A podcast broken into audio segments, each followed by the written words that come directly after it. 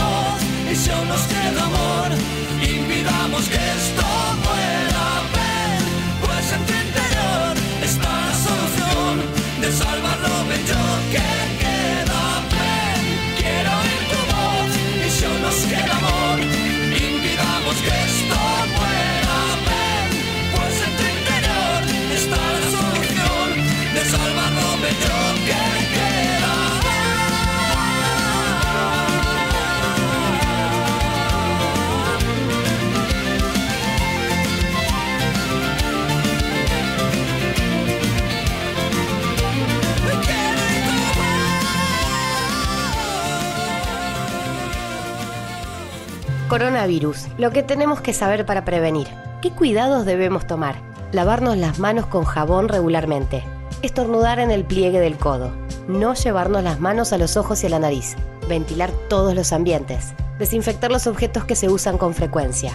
Hablemos de los síntomas. Si tenés fiebre con tos o con dolor de garganta o con dificultad para respirar y estuviste en algún país con circulación del virus o en contacto con algún caso confirmado, no te automediques y consulta inmediatamente al sistema de salud.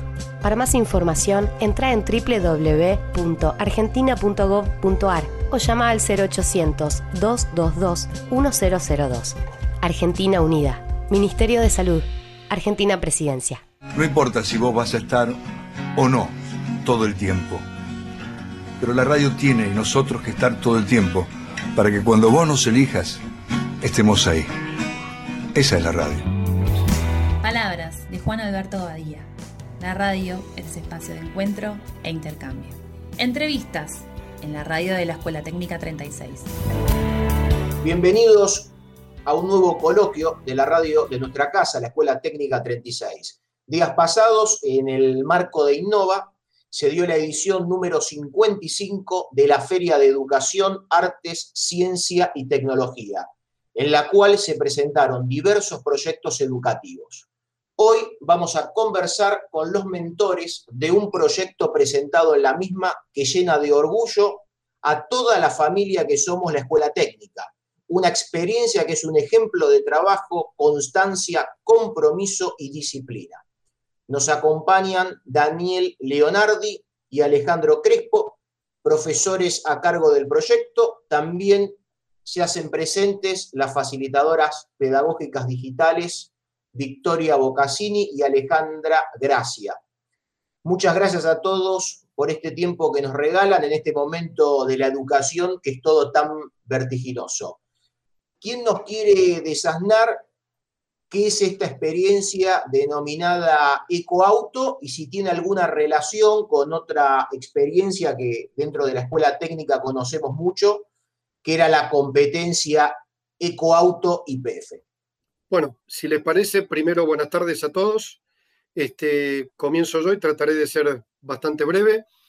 Em, efectivamente, está relacionado el producto o la, esta parte del proyecto que se presentó está directamente relacionada con la eh, edición, con la competencia del desafío ECO-IPF que se viene desarrollando desde el año 2012 y la Escuela Técnica 35 viene participando. Mm, se buscó permanentemente en las diferentes ediciones evolucionar, sobre todo porque las dos especialidades de la escuela así lo exigen, ¿no? Computación y automotores como que hay un, entre comillas, una obligación implícita que nos lleva a tratar de evolucionar y que los alumnos vayan viendo las distintas etapas eh, de los distintos sistemas constructivos y de diseño que se fueron adoptando y se adoptan en el automóvil, tanto de calle como de competición. Pero está muy bien la introducción que dijiste, porque en realidad el desafío es un pequeño desprendimiento de un proyecto mayor que está dentro del, proyecto escolar institucional, eh, cuyo anhelo esperemos algún día se pueda, se pueda concretar, que es llegar a la construcción de un vehículo biplaza enmarcado dentro de eh, la nueva ley de movilidad, de electromovilidad eh, L6, o sea, los, los más sencillos, que son hasta 40 kilómetros por hora, no pueden transitar rutas ni autopistas, eh, y eso también los libera de tener electrónica compleja, como por ejemplo ABS, airbags, este, determinados controles de tracción. Y ese es nuestro sueño, que algún día por nuestro portón de la calle Virgilio e integrada las dos especialidades a partir de, de diseños y luego construcción, de que salga orgullosamente patentado, digamos, un automóvil bajo esa normativa. Pero hoy por hoy lo que está en desarrollo eh, y lo que se llegó a, concretar con un entregable fue, fue este automóvil que además representó para la región 6, ¿sí? porque la escuela no corre sola, ustedes sabrán, o la audiencia que sepa que se divide por este, regiones. Nuestra región representa otras cinco escuelas, eh, perdón, somos cinco en total, está el, hogar Estela Maris, está la 16 España, está la técnica 27 de química, con la cual somos vecinos, cruzando la vereda, y está la escuela técnica número 24. Bueno, representando a la región 6, se obtuvo el Campeonato Nacional Desafío Eco del año 2019. ¿Sí? Bueno, ese es un poquito el resumen. ¿Podríamos señalar cuáles fueron los principales motivos que dieron origen a este proyecto? Bueno, este proyecto en realidad nace de, un, de una... Eh, ¿Vos decís dentro de la escuela o el general? Perdón. Dentro de la escuela principalmente. Bueno, dentro de la escuela, cuando se hizo la presentación en el año 2012, que la escuela fue elegida por el Automóvil Club y la empresa privada que trabaja junto con el gobierno de la ciudad de Buenos Aires, que es Desafío Eco, eh, cuyo mentor es el señor Eduardo Ramírez, conocido, conocido en el ambiente por haber sido quien gestionó el último Gran Premio de Fórmula 1 en la Argentina en 1998 y además fue manager de Esteban Tuero, de Gastón Mazacana y demás. Y un día, como tal como cuenta él, miró a las escuelas técnicas y dijo, listo, ya, ya pasé por la elite más cara y, y si se quiere más inalcanzable hoy por hoy, que es la Fórmula 1, ¿qué se puede hacer a nivel de escuelas técnicas? Y la verdad que eh, el sorprendido en este caso, gracias a Dios, fue él. Y eh, no, solo de nuestra escuela, de toda de la repercusión a nivel nacional. Y obviamente en nuestra escuela, ¿qué te voy a decir, Claudio? Fue mandatorio, fue mandatorio. Computación desde el diseño, automotores, que fue la histórica, cuando se inauguró la escuela en 1951, era prácticamente un tomo y obligo. Eh, claro. Era, era, un proyecto para tirarse de cabeza. Perdonando ¿vos sabés, vos sabés que siempre nosotros buscamos eh, un aspecto que creemos que es importante, sobre todo hoy en día, que es vincular a los proyectos con las cuestiones ambientales. Entonces, a partir de esto, ¿cómo podríamos, cómo podríamos relacionar el ecoauto con la no contaminación ambiental, con la protección del ambiente, con el tema de la huella del carbono, con la comparación con un auto convencional en relación a los gases de efecto invernadero, por ejemplo, ¿no? Bueno, buenas tardes. Eh, en relación a, la parte ambiental, que es lo que vos nos estás consultando, como el colegio ha participado otros años en esta misma competencia, eh, la idea fue evolucionar un poco la construcción de los automóviles que se hacían, como se construía antes, eh, con un chasis de hierro y soldadura y demás. Entonces se buscó la opción de partir con otros materiales. Entonces por eso nos volcamos el aluminio, que es un material reciclable. El aluminio del chasis hizo un monocasco remachado y pegado para evitar la huella de carbono con todo el tema de la soldadura. Y además también hay muy importante el tema para los chicos mismos en cuanto a, disminuir el riesgo de una posible, un posible daño, ¿no? O sea, por más que en los colegios tengamos las materias y demás, esto es un proyecto de todo el año donde participan chicos chicos, a chicos medianos y chicos grandes. Entonces, bueno, el, vehículo consta, además de un chasis de aluminio, de un motor eléctrico, de un pack de baterías. O sea, no hay ningún, ningún medio de contaminación de combustión interna, pese a que es lo que a nosotros nos, lleva, nos gusta y nos llevamos la sangre. La idea fue evolucionar hacia la parte electrónica, que es lo que se viene. Y bueno, esta competencia nos dio esa posibilidad de participar en la primera carrera de autos eléctricos de la República Argentina. Eh, entonces, bueno, ahí nos tiramos de cabeza al proyecto de hacer un auto ecológico y sustentable. Sí, sin dudas, sin dudas. Inclusive seguramente se habrán apoyado en algunas experiencias que debe haber a nivel mundial, ¿no es cierto? Sí, correcto. O sea, esto existe en Inglaterra, una cosa similar, que se llama Green Power, donde también compiten colegios desde otros países de Europa, y el objetivo era, bueno, tratar de llegar a esa competencia, que esta situación nos dejó un poquito aislado. Eh, está el proyecto latente de, poder ir a competir a Inglaterra con, los autos del primer mundo, con otros colegios en la misma categoría de, autos eléctricos.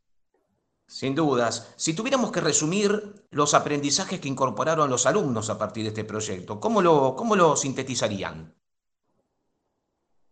Bueno, a ver, hay dos tipos de aprendizaje fundamentales. Hay uno que es el, podríamos decir, el aprendizaje escolar, cruzado por las distintas materias que los chicos van viendo, ¿sí? Y después hay otro aprendizaje que de alguna manera no se ve, pero siempre está, que es el aprendizaje humano. Eh, acá han participado chicos que se han visto siendo alumnos del colegio, el colegio tiene 1.500 alumnos, pero el equipo participan muchos menos, y se han conectado y conocido a través del proyecto del desafío ECO o sea, alumnos que no, no han estado participando, o sea, que no son alumnos eh, compañeros de división, ¿sí? han participado. Y una cosa fundamental que ha sucedido este año, desde el punto de la perspectiva de género, se han incorporado alumnas al equipo, de las cuales tenemos la, digamos, la suerte de que se han comprometido sin ninguna diferencia, o sea, a la misma altura que inclusive que nosotros, aportando ideas, eh, y de una óptica que nosotros por ahí como fierreros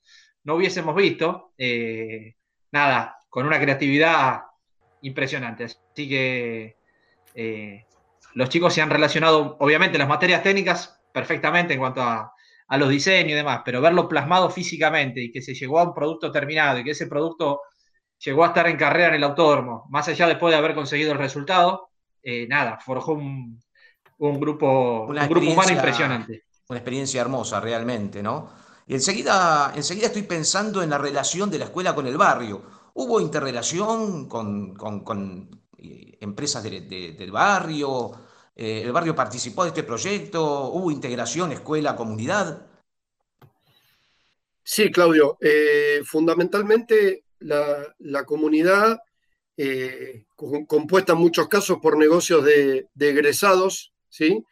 Egresados que tienen empresas, son cuentapropistas, egresados que a su vez son padres de alumnos actuales dentro de, la escuela.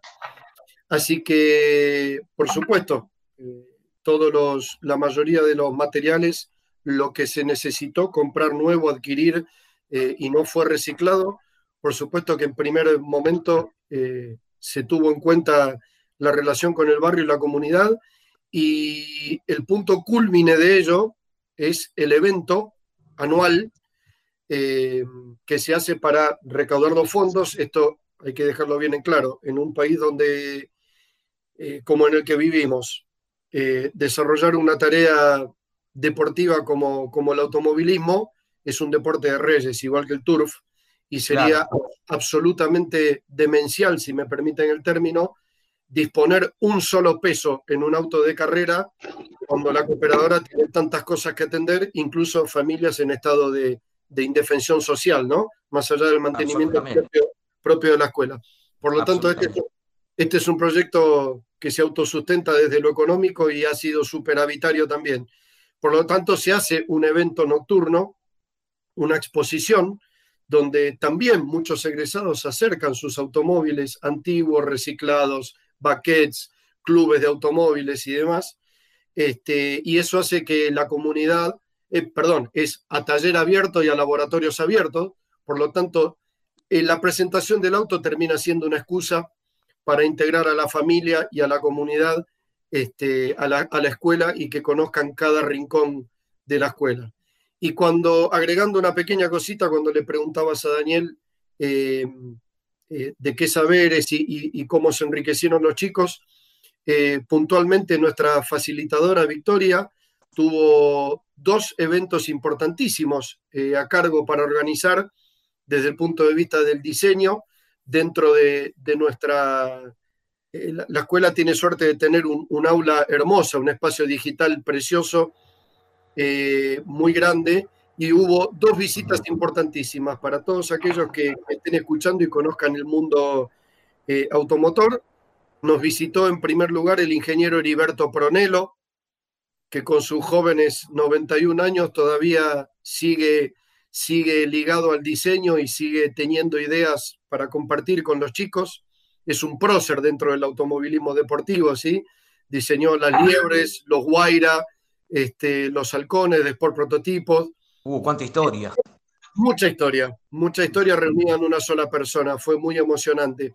Y después otra este, espectacular que organizó este, también Victoria fue la visita, este sí ya lo conocen todos, de José Luis Denari, ¿sí? que es nuestro único diseñador eh, recibido en, en Italia con el título de diseñador de automóviles, este, obtenido en la escuela de Giugiaro, de Giorgio Giugiaro, en Italia.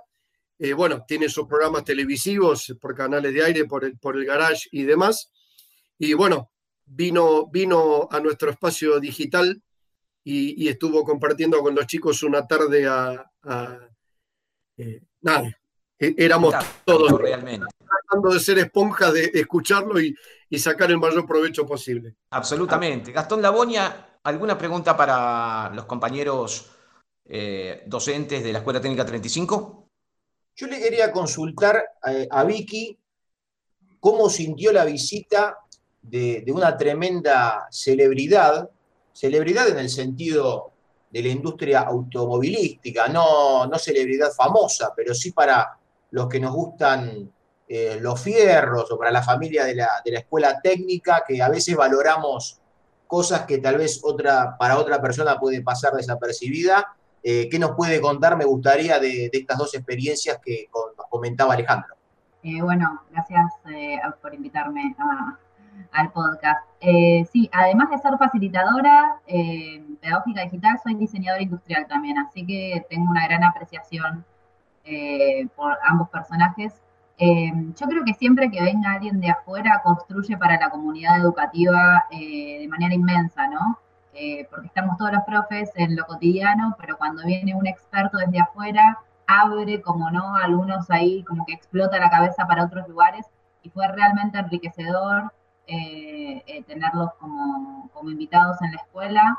Em, en esto que, preguntaba Claudio, ¿no? De si, está el barrio, si está la comunidad, bueno, eh, integrar a, esta, a estos personajes me pareció sumamente interesante. Se dieron preguntas muy interesantes también durante las jornadas, el espacio digital estaba explotado, estaba hermoso, estábamos ahí usando las pantallas digitales, estaba todo muy, muy lindo. Eh, así que sí, siempre celebro, digamos, que, pueda haber, que la comunidad pueda integrarse a la escuela, eh, sea en eventos, sea en charlas. Este, así que, la verdad, eh, muy contenta.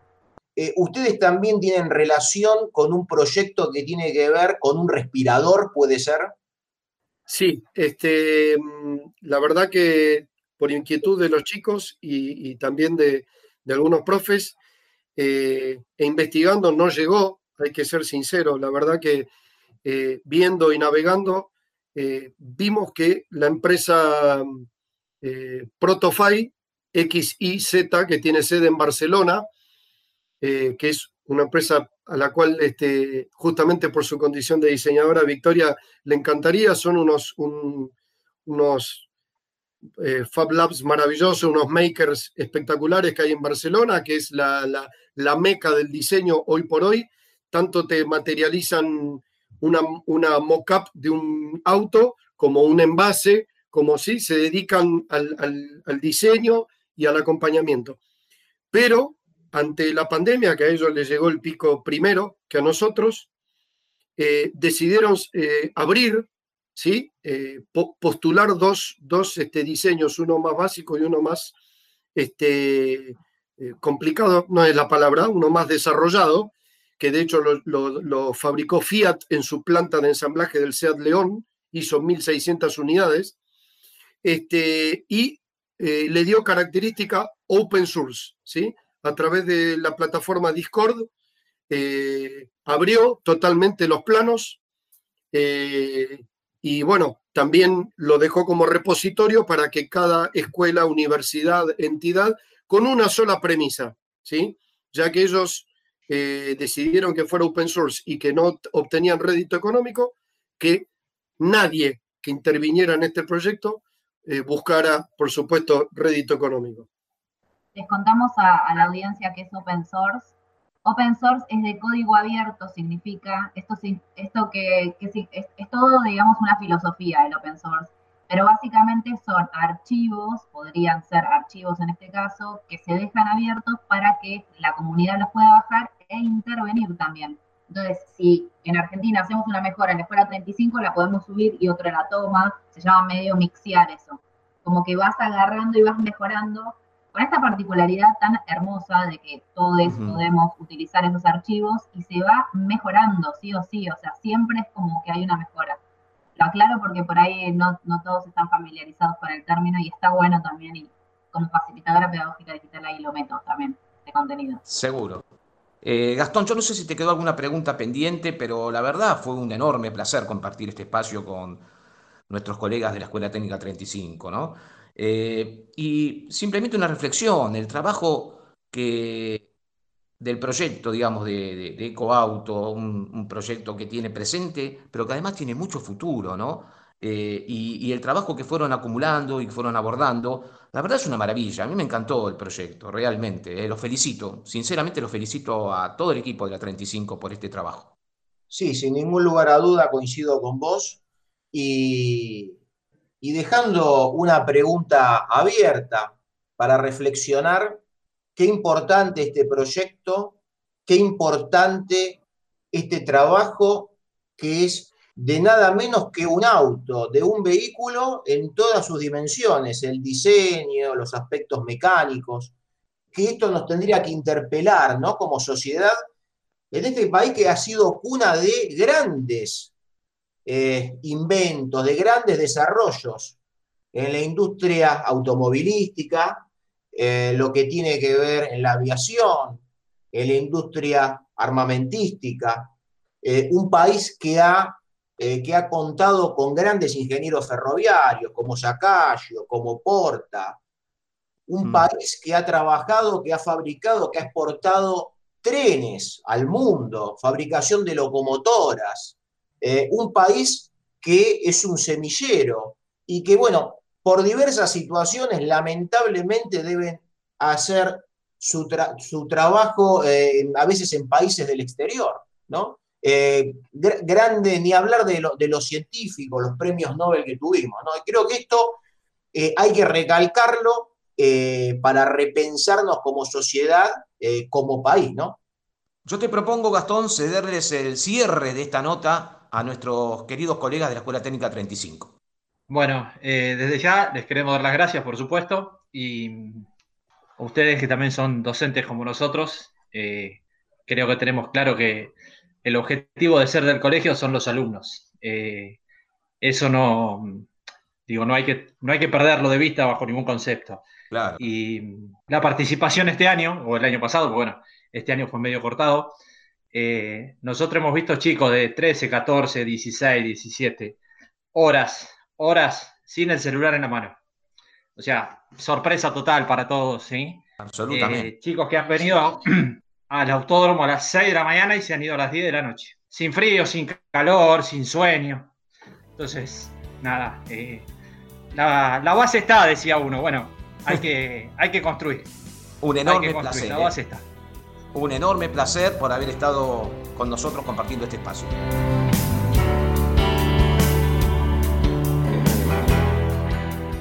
La mejor música la escuchas en la radio de la Escuela Técnica 36. Quiero despertarme en un mundo agradable.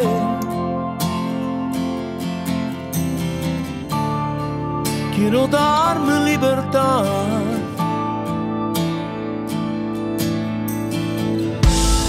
Ya no quiero dar lo que no tiene sentido.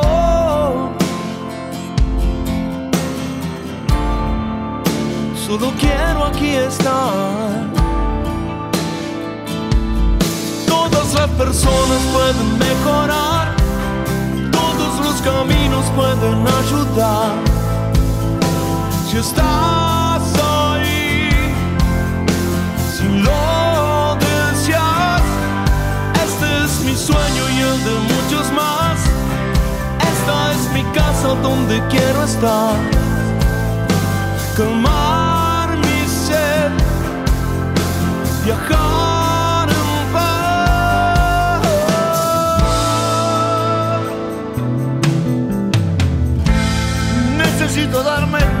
espacio en el tiempo.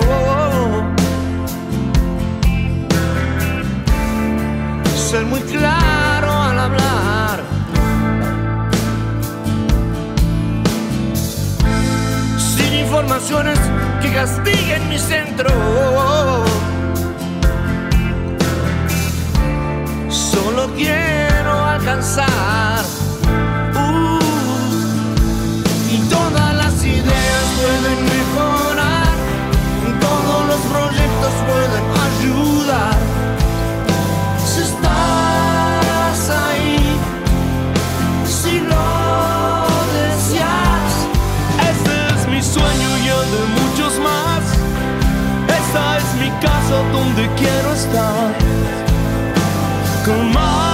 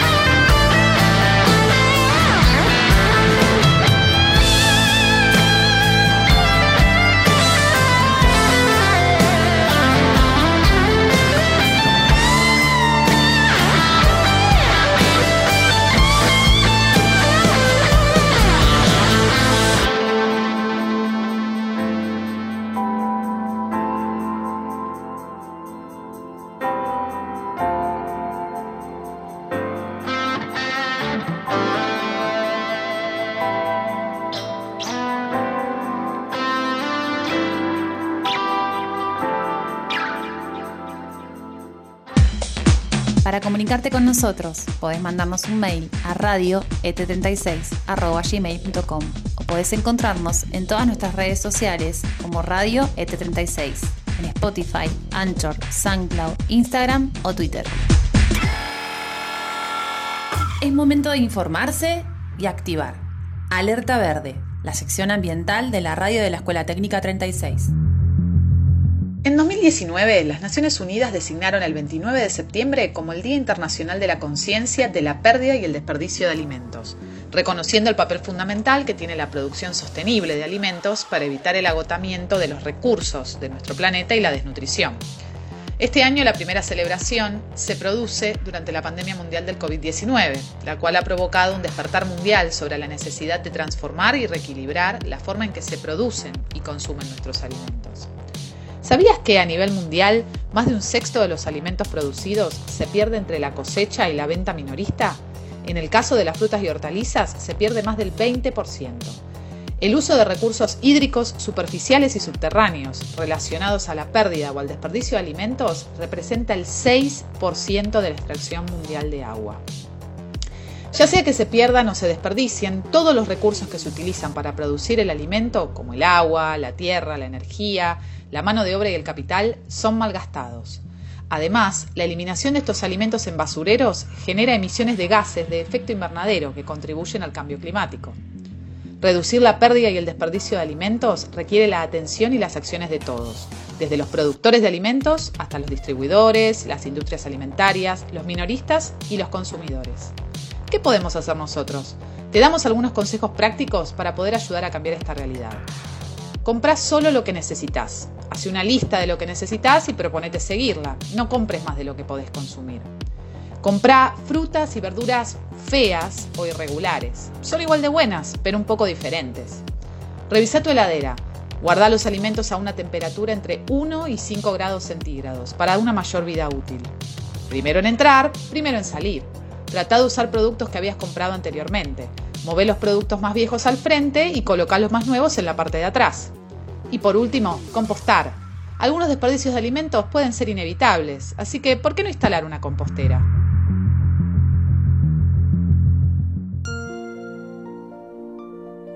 Agradecemos a la Escuela de Educación Media número 2 del Distrito Escolar 19 Arturo Jaureche los valiosos aportes para la radio de la Escuela Técnica 36, ya que participaron hace unos días de la décima jornada de educación ambiental organizada por el INTA, Instituto Nacional de Tecnología Agropecuaria, presentando su proyecto La Balsa que Salva. Mi nombre es Mauro Mazzone, profesor de biología de la Escuela 2 del 19, Arturo Jaureche, del barrio de Villa Soldati. Eh, bueno, nosotros tenemos varios proyectos ambientales que venimos realizando desde el 2014, como por ejemplo tenemos un estanque con plantas que realizan fitorremediación y con madrecitas que cumplen la función de oxigenar el agua del riachuelo que trajimos ya hace varios años, junto con las balsas dentro de la escuela. También tenemos una huerta hidropónica también tenemos una huerta en suelo y tenemos un proyecto ambiental que es La Balsa que Salva, que fue un proyecto interdisciplinar donde trabajó todas las áreas o la mayoría de las áreas de la escuela, como historia, geografía, cívica, biología, educación tecnológica, compaginando y haciendo todo el, relevamiento de datos a través de los profesores que investigaron sobre la problemática ambiental de la cuenca Matanza-Riachuelo. Eh, los chicos generaron un proyecto de balsas fitorremediadoras que realizan fitorremediación. Las colocamos en el riachuelo. Previamente a eso, en el 2015, eh, fuimos una de las pocas escuelas convocadas por APRA, la Agencia de Protección Ambiental del Gobierno de la Ciudad, donde fabricamos alrededor de entre 400 y 500 biorrollos, que fueron el insumo y el material de vista para que los chicos generaran años después las balsas que el proyecto cuenta. Eh, luego también eh, tenemos un, comité ambiental que realiza eh, investigaciones barriales, se llaman jóvenes ambientalistas barriales, que salen a relevar las problemáticas ambientales del barrio de Soldati, como los basurales a cielo abierto, las problemáticas de las cloacas, la contaminación del aire y del suelo de Villa Soldati. Y ahora estamos abocados en este momento de pandemia a, eh, a coordinar con la comuna del barrio de Soldati en un conversatorio que realizamos hace un mes atrás, donde se charló la problemática de la planta de áridos que está frente a la cancha de San Lorenzo, que está afectando a la mayoría de las, eh, personas del barrio de Soldati por la contaminación del aire. Los áridos generan eh, contaminación aérea a través de un proceso que realiza el centro de reciclado que está frente a la cancha de San Lorenzo. En él se trituran los escombros que vienen de varios eh, edificios o son colocados en bolquetes, luego se trituran se genera un gran polvo que es lo que llega a la mayoría de las casas de las personas vecinas a la planta de áridos. Esto genera muchísima contaminación ambiental con problemas como erupciones en la piel, problemas respiratorios. Todo esto está avalado y está certificado por las salitas de primeros auxilios del barrio de Soldati. Así que bueno, estamos abocados a esa problemática ambiental en este momento. Agustina Jorge Vales es egresada de dicha institución y nos responde algunas preguntas como, por ejemplo, ¿qué los motivó a realizar este proyecto? Lo que motivó al proyecto La Balsa que Salva fue una visita al arroyo Sildañez y después una charla con la UFLO, Universidad de Flores. ¿Cómo llevaron a cabo este proyecto, Agustina? Este proyecto fue llevado a cabo por alumnos del área contable. Lo que hicimos fue dividirnos en grupos y cada grupo probó un prototipo de la balsa y encontró el más adecuado. Eh, los organismos con los que interactuamos para llevar a cabo el proyecto fue APRA, que es la Agencia de Protección, Protección Ambiental del Gobierno de la Ciudad, la UFLO, que es la Universidad de Flores, eh, la Universidad de Buenos Aires en la Cátedra de Fitorremediación y Acumar. ¿Qué son los biorrollos y, y cómo se hacen? Los biorrollos están fabricados de los mismos materiales que las balsas, por ejemplo, hojas secas, pasto, paja, fibra de palo borracho y por supuesto tienen eh, las sagitarias, que es la planta que utilizamos para la fitorremediación. Tiene una forma como de caramelo y se utiliza para eh, bordear el arroyo Sildáñez. Finalmente, ¿cómo podrían sumarse otras escuelas de la zona a trabajar en este proyecto? La manera de poder sumar otras escuelas de la zona al proyecto sería explicarles de qué manera se fabrican las balsas, con qué materiales y que ellos nos ayuden a fabricarlas y luego llevar todas las balsas al arroyo. Luego traer las balsas que ya han cumplido su función y en el colegio fabricar ladrillos ecológicos con todos los residuos de las plantas, de las balsas, etc. Finalmente, y agradeciendo tu participación, Agustina, queremos preguntarte con qué tipo de materiales trabajaron en función de este proyecto, la balsa que salva. Como indiqué anteriormente, nosotros trabajamos con diferentes prototipos de balsas para dar con la indicada para realizar este proyecto. Trabajamos, por ejemplo, con cajas de cartón, con esterilla, con maples de huevo y nos dimos cuenta que la de esterilla era la más indicada para realizar este proyecto. Nos presentamos a varias competencias y decidimos modificar el interior de la balsa.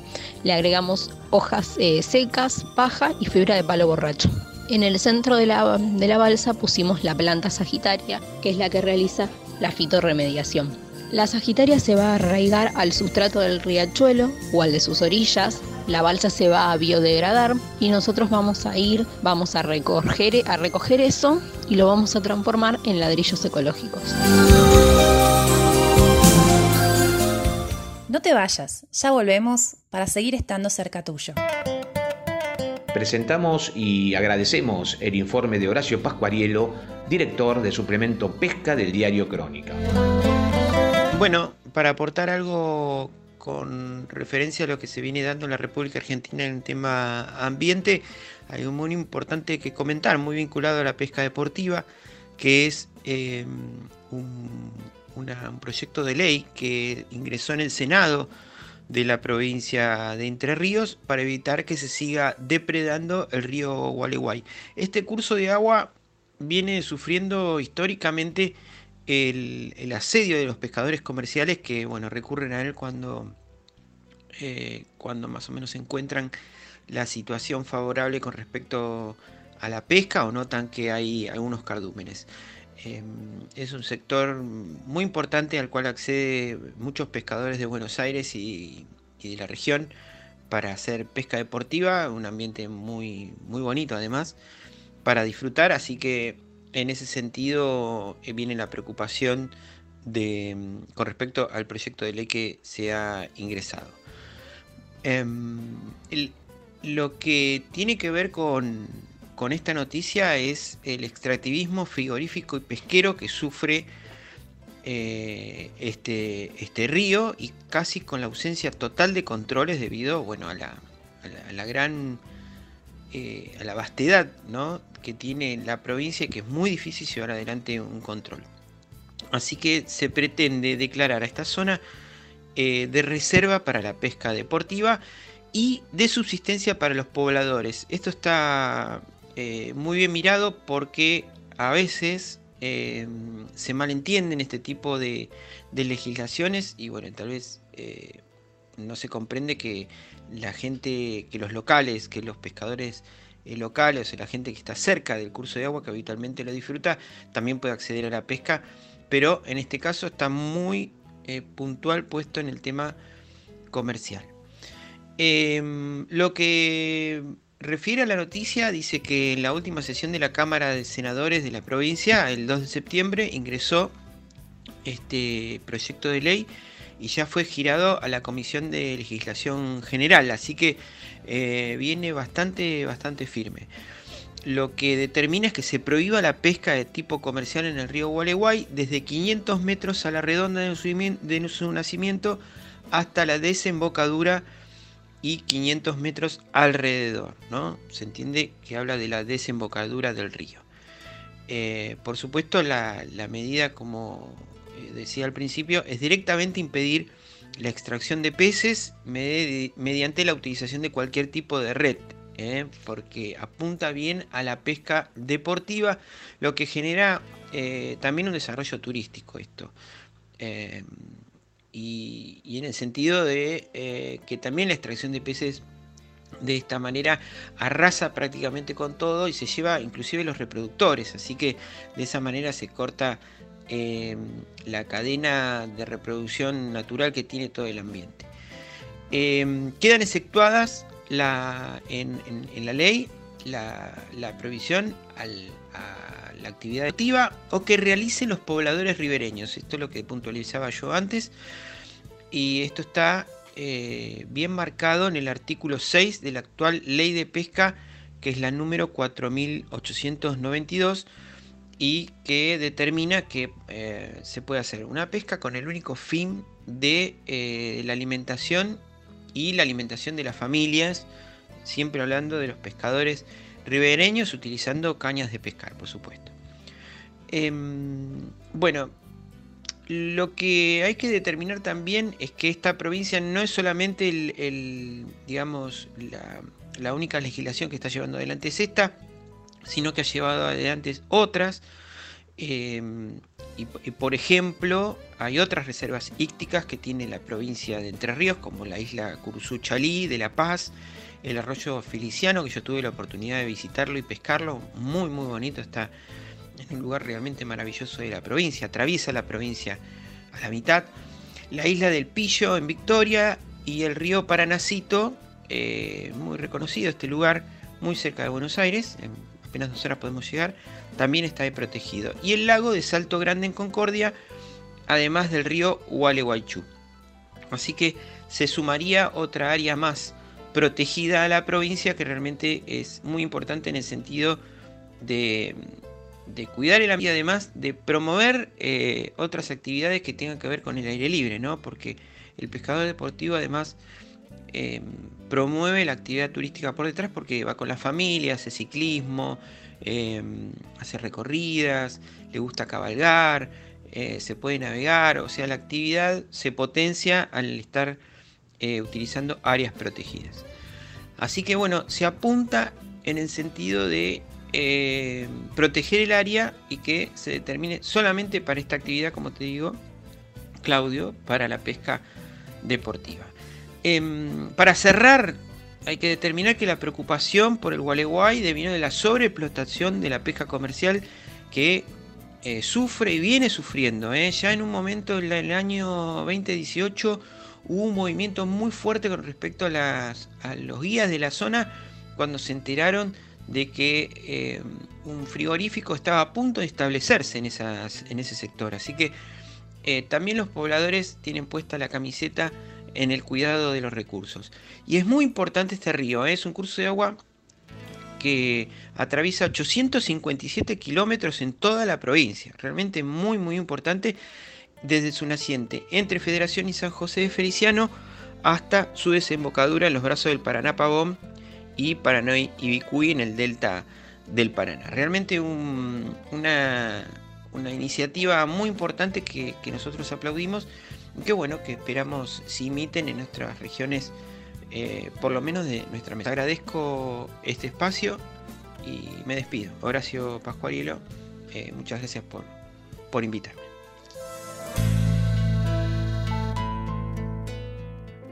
Estás escuchando la radio de la Escuela Técnica 36. Editorial Ecológica, a cargo del profesor Claudio Grimaldi. Hola, ¿qué tal? ¿Cómo están? Durante mm, estos días ocurrieron importantes sucesos que no podemos dejar de mencionar en relación a temáticas ambientales.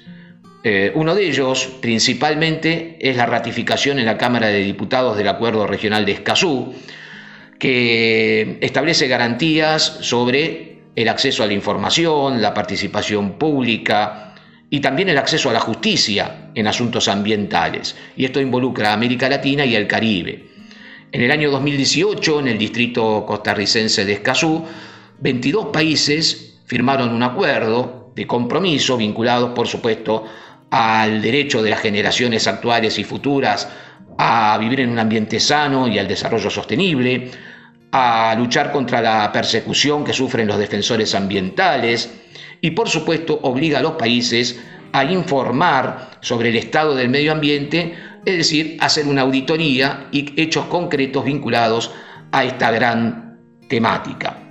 Es por ello que nos parece muy importante esta ratificación que se desarrolló en la Cámara de Diputados días pasados y que por supuesto nos involucra como país en una temática tan importante que por supuesto involucra al mundo entero, pero particularmente en lo que respecta a la Argentina, tenemos que tener en cuenta un montón de roles que podemos ejercer en forma individual y como ciudadanos. Otra noticia importante a tener en cuenta de los últimos días tiene que ver con la clausura del zoológico de Luján en la provincia de Buenos Aires, que permite abrir un gran debate sobre qué significan los zoológicos en el siglo XXI y que por supuesto contrasta claramente con la existente durante el siglo XX. donde los animales estaban en celdas, en jaulas y recintos donde los, eh, los visitantes podían alimentar a tigres, leones, elefantes, jirafas. Y claramente nos trae el recuerdo del zoológico de la ciudad de Buenos Aires, ¿no es cierto? Un paseo obligado, donde inclusive en el mismo predio se vendían galletitas para darle de comer a las jirafas o a los monos. Hoy claramente transformado en ecoparque. Está muy claro el nuevo concepto para evitar el cautiverio y por supuesto apreciarlos desde, desde una mirada eh, y observarlos desde su hábitat natural. Y por supuesto respetando el ecosistema, la biodiversidad y, la relación, ¿no es cierto?, que tiene que existir con la flora y fauna de, ellos, que en definitiva los identifica, ¿no? Es cierto que hay, hay cuestiones sociales a, atender en relación a la mano de obra del personal que pierde su trabajo, pero tal vez sea una, una, linda oportunidad para reinsertarse laboralmente en la recuperación, por ejemplo, de, aves o en el trabajo de parques nacionales para recuperar especies en vías de extinción, colaborando por ahí con, con ONGs o con biólogos o con fundaciones que día a día desarrollan actividades en este sentido, ¿no es cierto? Como por ejemplo el trabajo que se desarrolla en los esteros de Liberá con la recuperación del yaguareté, o el Parque Nacional Ciervo de los Pantanos, que está acá nomás, saliendo de la Ruta 9, ¿no es cierto? Entre muchísimos otros ejemplos que podríamos mencionar. Finalmente, una noticia que no podemos dejar de, de compartir es la grave situación de incendios en las sierras cordobesas, un año en que los mismos afectan a la provincia de manera realmente impactante. Las zonas actuales con focos que están siendo combatidos de manera incesante por los bomberos y asociaciones civiles están radicalizados principalmente en las zonas cercanas a Villa Carlos Paz, Villa Yardino y La Falda. Se cree y se estima que aproximadamente 16.000 hectáreas han sido arrasadas por los fuegos. Cabe destacar que la seca, los vientos predominantes y la falta de lluvias hacen que la lucha sea desigual. Para poner en contexto la gravedad de los incendios durante este año 2020, en la República Argentina afectaron a prácticamente 11 provincias, entre ellas, por supuesto, Entre Ríos, que también extendió sus focos a la ciudad santafesina de Rosario, Corrientes, Buenos Aires, La Pampa, eh, algunas sierras en la zona de San Luis, ahí eh, gente amiga me comentaba días pasados que a 25 kilómetros de la ciudad de Merlo, una ciudad muy turística, también hay sierras en San Luis que están eh, ardiendo. Córdoba, decíamos, Santiago del Estero, Misiones, Catamarca y La Rioja. Se estima una cantidad de hectáreas superior a las 120.000 en la República Argentina.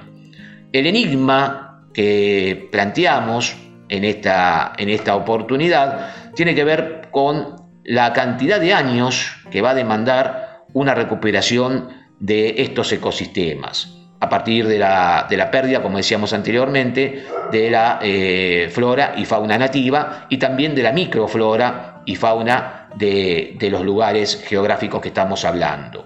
Finalmente, les dejo, les dejo un par de reflexiones para trabajarlos, para pensar y quiero manifestarles que hoy más que nunca debemos tener presentes los principios básicos de sustentabilidad, ¿no es cierto? Entre ellos, claramente, el factor humano, el agua, las energías no contaminantes, nuestro hábitat, que es el de todos, y el manejo, por supuesto, también de los residuos, entre tantos otros factores, ¿no es cierto?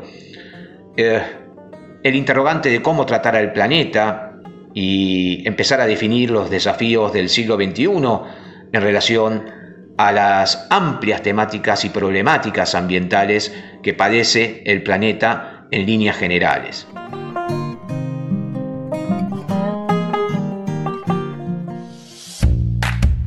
Conducción, Claudio Grimaldi. Producción general, Gastón Lagoña, Rocío Fernández. Edición y musicalización, Gustavo Zunino. Locución y diseño gráfico, Rocío de Virgilio. Comunicación y redes, Antonella Caro.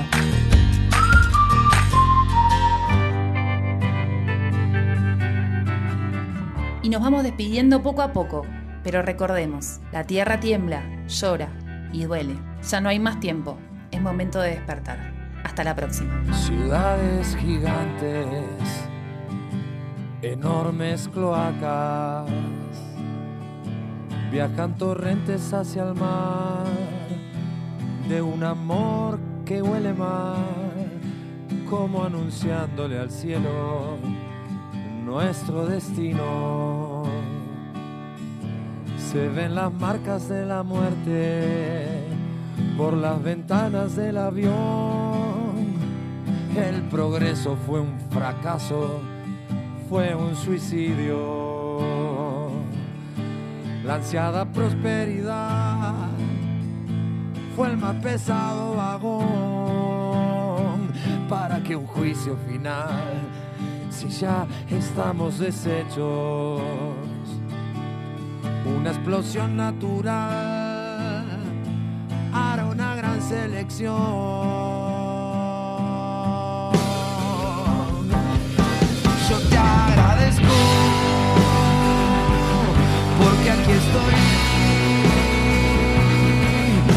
Vos sos mi única madre, con al mi vida hoy veneno en tu jardín. Te agradezco, aunque me voy avergonzado con ser parte de la especie que hoy te viola en un patético festiño. No te libraste de nosotros, nuestra fue por tenerte regalada el creer que no vales nada. Estás pariendo hijos ciegos, estás cansada. Aunque tus lágrimas saladas nos pueden ahogar si quieres, los pocos que te aman no tienen fuerza como reliquias se pasean, solo paquetes de turismo son. No hay más amigos del sol, no hay más ofrendas, solo este ataque mortal al medio del corazón.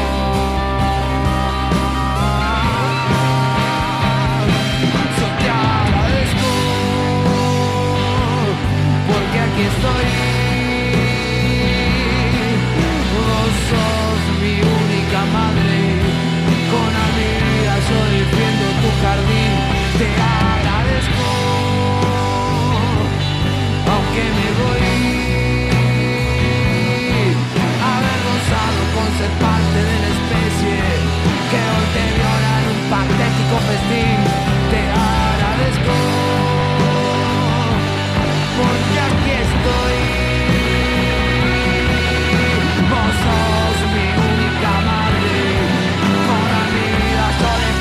tu jardín, te agradezco.